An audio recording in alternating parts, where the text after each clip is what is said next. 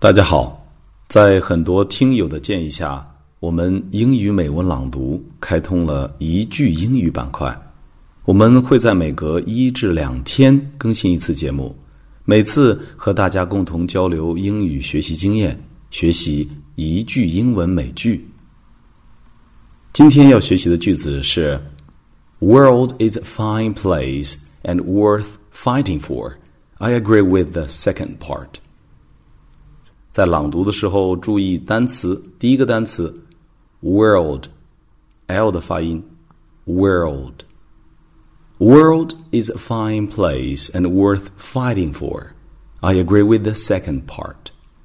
第二个需要注意的是 fighting，注意双元音的饱满，i fighting。World is a fine place and worth fighting for.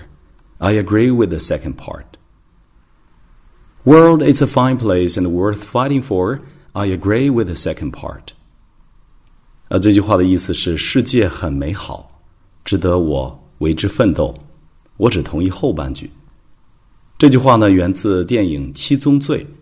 在这部影片的最后，Somerset 的内心独白说：“Ernest Hemingway once wrote, ‘The world is a fine place and worth fighting for.’ I agree with the second part.” 表达了他那种千帆过尽、看尽世间繁华的苍凉。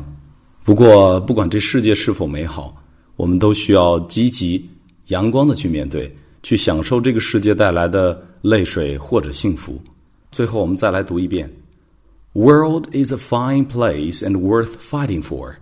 I agree with the second part.” 好了，今天学会了吗？记得多多练习。